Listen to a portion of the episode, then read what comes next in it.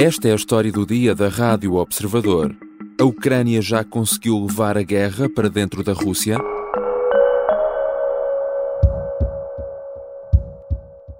Russia says Ukraine targeted Moscow with more drone attacks today. The Russian Defense Ministry says three drones were intercepted. A business and shopping center, though, eh, they say were hit. Os ataques não são recentes, mas intensificaram-se nas últimas semanas. As explosões que ouvimos em Moscovo são provocadas por drones. O Kremlin diz que se tratam de ataques terroristas. A Ucrânia tem sido cuidadosa e não reivindica responsabilidade direta, mas avisa que os russos devem estar preparados para que a guerra se desloque cada vez mais para dentro das suas fronteiras. Moscovo fica a cerca de 450 quilómetros da fronteira com a Ucrânia, mas não está a ser o único alvo. Drones marítimos atacaram também um porto russo no Mar Negro, danificando um navio de guerra. Que objetivos têm estes ataques e como são conduzidos? E será que podem vir a significar uma escalada no conflito? São questões para a conversa com o Major-General Arnaud Moreira, especialista em geopolítica. Eu sou o João Santos Duarte e esta é a história do dia.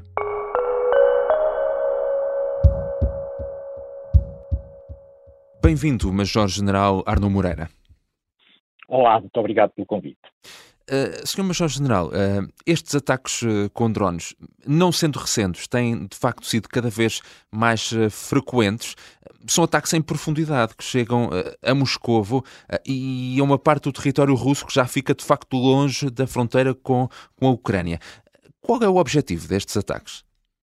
Bom, a, a invasão russa de, de fevereiro do ano passado assentava em, em duas ideias muito fortes. Hum. Em primeiro lugar, era um convencimento, o convencimento de que a sua ação concertada e a concentração de, eh, de, de forças eh, poderosas de natureza militar eh, sobre uma área bastante extensa da periferia da Ucrânia seria suficiente para fazer capitular o, o regime político de Kiev, por um lado, e, por outro lado, fazer render, fazer colapsar todo o dispositivo militar ucraniano.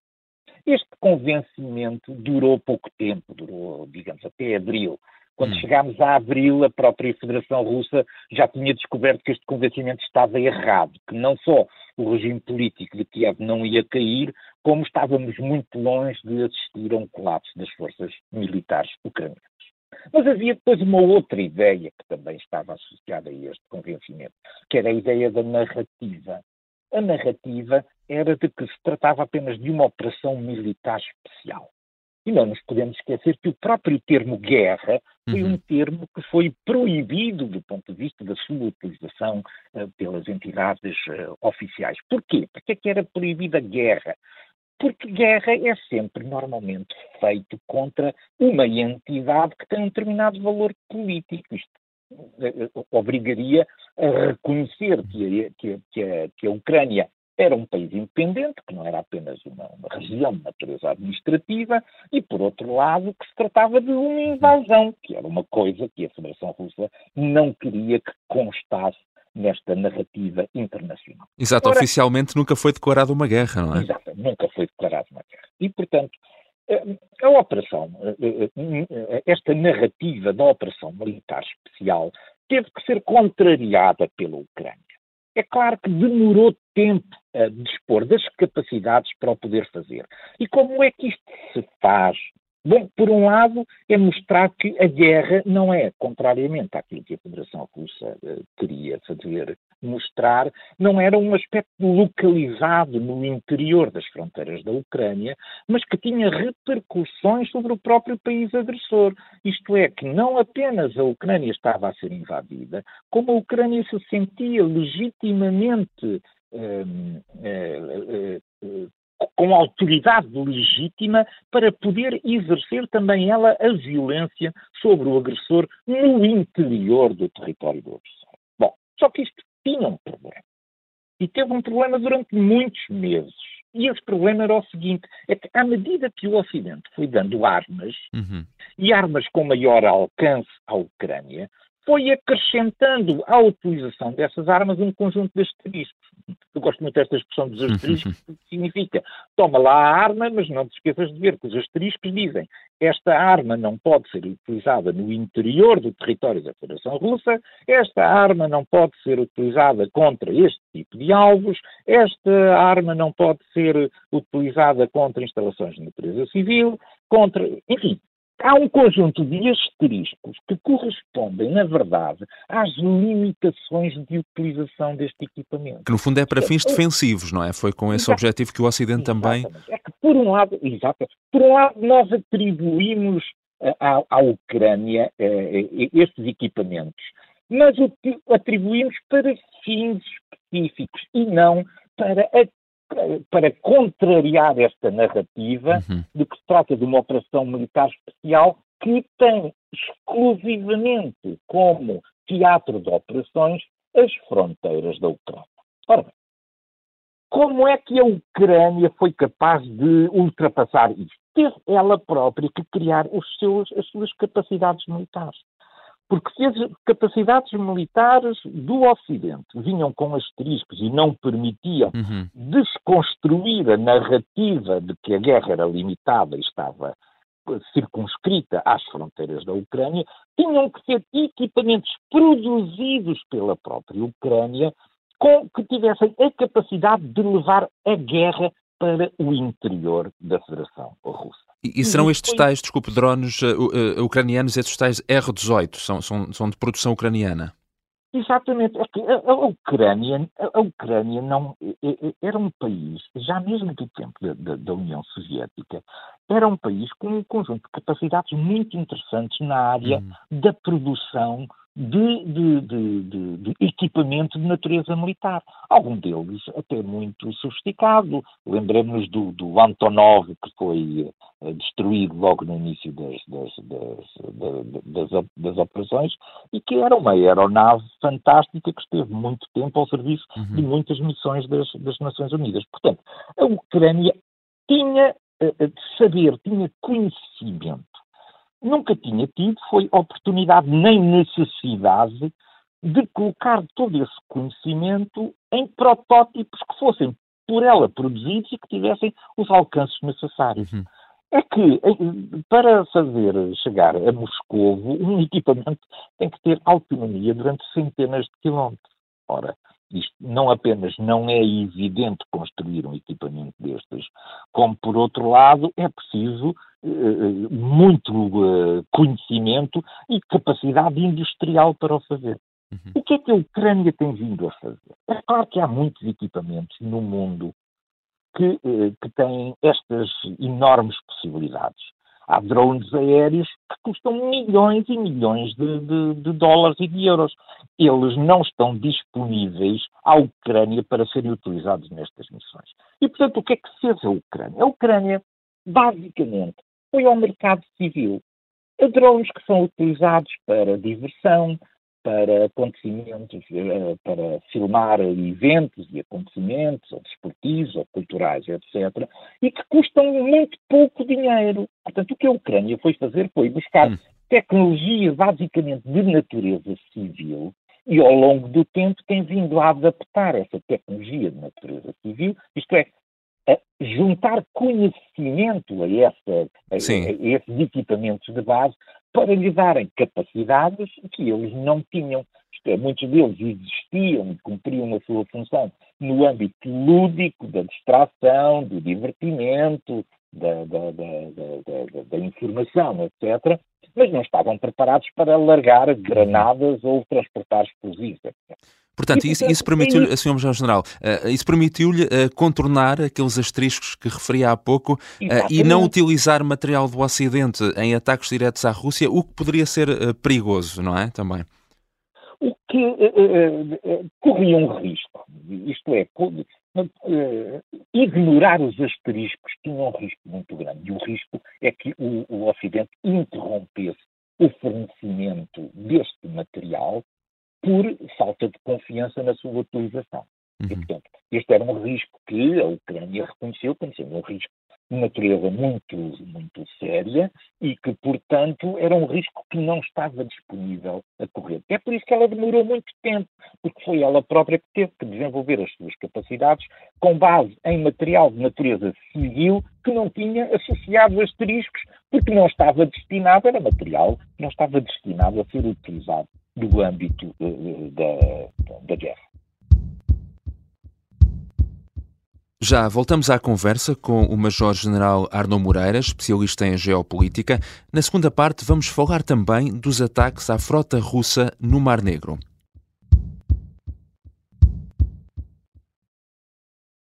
Estamos de regresso à conversa com o Major-General Arno uh, Moreira.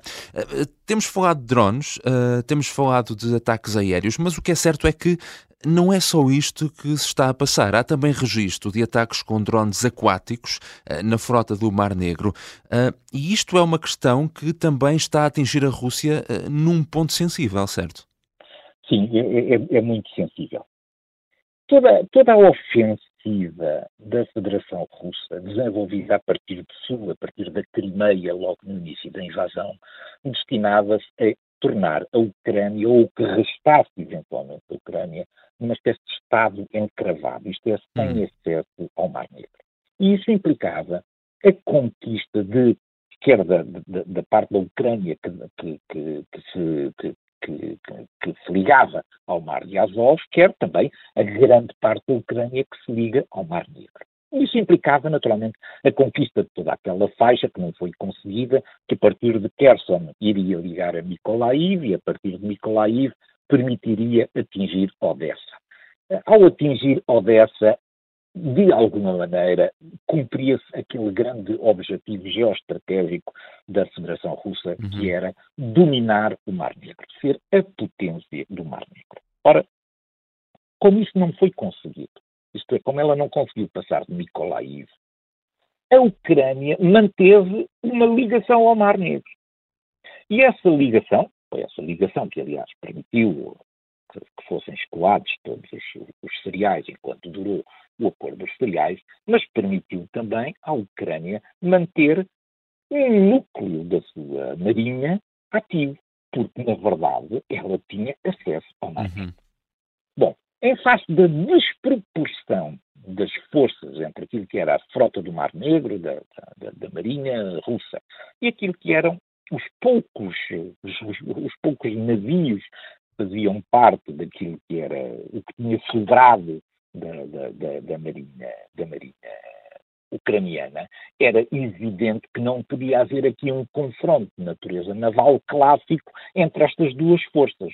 E, portanto, a Ucrânia teve que encontrar uhum. uma outra solução para impedir que, uh, que uh, o seu acesso ao, ao Mar Negro ficasse completamente limitado. A Federação Russa alimentou até há pouco tempo, até há muito pouco tempo, e estou a falar a questão de meses, esta ideia de que era a dona do Mar Negro. Isto é, ela é que dizia quem podia circular no Mar Negro, investigava os navios que entravam e que saíam, ela constituía os bloqueios navais que entendesse, ela fazia o conjunto de patrulhas de natureza aeronaval que, que impedissem os, os, os, drones uhum. da NATO, por exemplo, de se aproximarem das costas da, da, da, da Crimeia, ela é que definia o tamanho dos corredores, ela é que definia quem é que podia passar nos corredores, etc. A Federação Russa, a certa altura, também teve aqui uma espécie de uma grande soberba, esta ideia de que ela era a potência do mar. Ora, de alguns meses para cá, esta situação tem vindo a alterar-se e a alterar-se de forma dramática para a Federação Russa. Porque à medida que a Ucrânia foi dominando a técnica dos drones de superfície, isto é, drones que têm um perfil muito baixo, estão alguns centímetros apenas, eh, eh, eh, o topo do, do, do, drone vai poucos centímetros acima do nível, do nível da, da, da água. Hum. A partir do momento em que começou a, a, a dominar esta tecnologia, a Marinha Russa encontrou-se com um novo problema. E esse problema é o seguinte: esta esta questão dos drones de superfície é uma questão nova. é uma ameaça nova para as marinhas. As marinhas, não é só a marinha russa, as marinhas de todo o mundo vão ter que se confrontar com um novo tipo de ameaça que não estava previsto. Nem aquilo que são os equipamentos que estão a bordo, quer de detecção da aproximação destes navios, de, destes, destes drones, quer de combate a estes drones, estão suficientemente afinadas hoje em dia para garantir a segurança destes, destes uhum. navios de grande dimensão. E, portanto, encontramos aqui uma guerra absolutamente assimétrica, em que eh, drones que custam alguns milhares de dólares podem afundar ou pelo menos causar prejuízos apreciáveis, e esses prejuízos são de natureza quer económica, mas são também de natureza operacional, porque obrigam a reparações podem ser muito demoradas, de uh, navios de superfície que custam milhões e milhões e milhões e, e, e que não há muitos, e que não há muitos. E, portanto, de repente, os ataques, a, constância dos ataques que a, Ucrânia conseguiu ir fazendo aos navios de superfície da frota do Mar Negro conduziu a uma situação caricata. Hum. De repente, encontramos uma das frotas mais interessantes do ponto de vista militar do mundo fechada dentro das suas bases navais, que é onde se sente segura. Inclusivamente foi necessário construir em Sebastopol um conjunto de, de, de, de, barreiras de superfície que protegesse os navios que estão ancorados do porto de uma ameaça que viesse lá de fora. Ora, isto muda completamente também aquilo que é eh, eh, que era aquele aspecto de domínio que a Federação Russa pensava que tinha sobre o Mar Negro. Uhum. É um elemento desequilibrador numa guerra de natureza assimétrica, esta questão dos drones de superfície. E para além de fazer sobre os navios de guerra, o último ataque feito a um petroleiro, um petroleiro que era que estava sob sanções eh, internacionais do Ocidente e que era utilizado para levar o petróleo, de alguma maneira era quem abastecia em combustíveis a Síria e o resíduo Assad.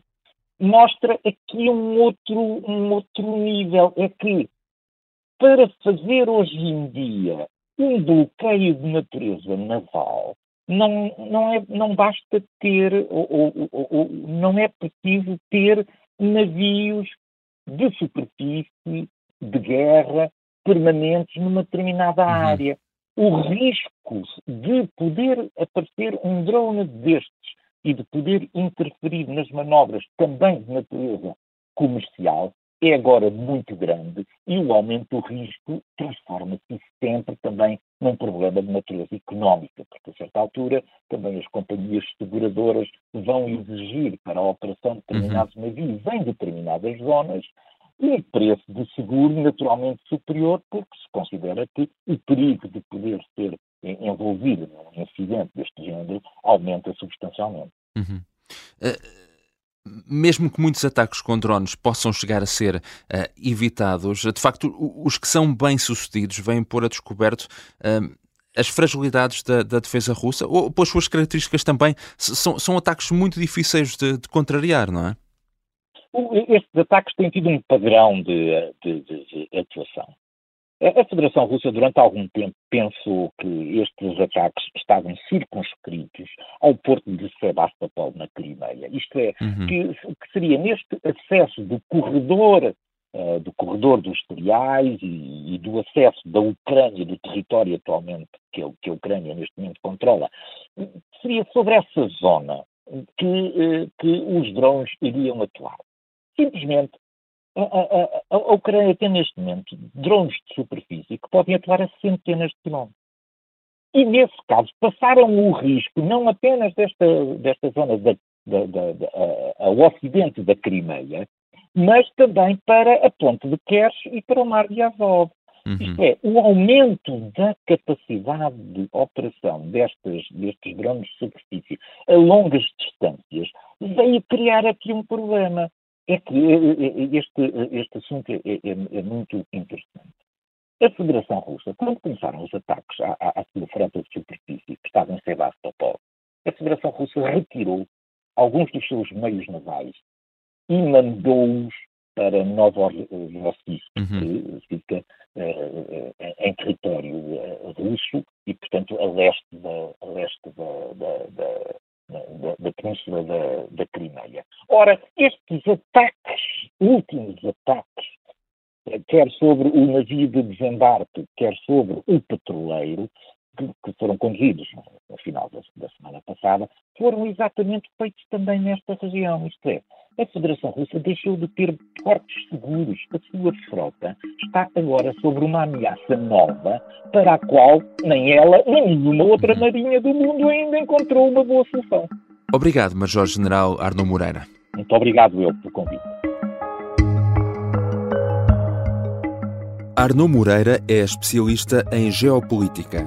Esta foi a história do dia. Neste episódio usamos ainda um som da CNN. A sonoplastia é do Diogo Casinha, a música do genérico do João Ribeiro. Eu sou o João Santos Duarte. Até amanhã.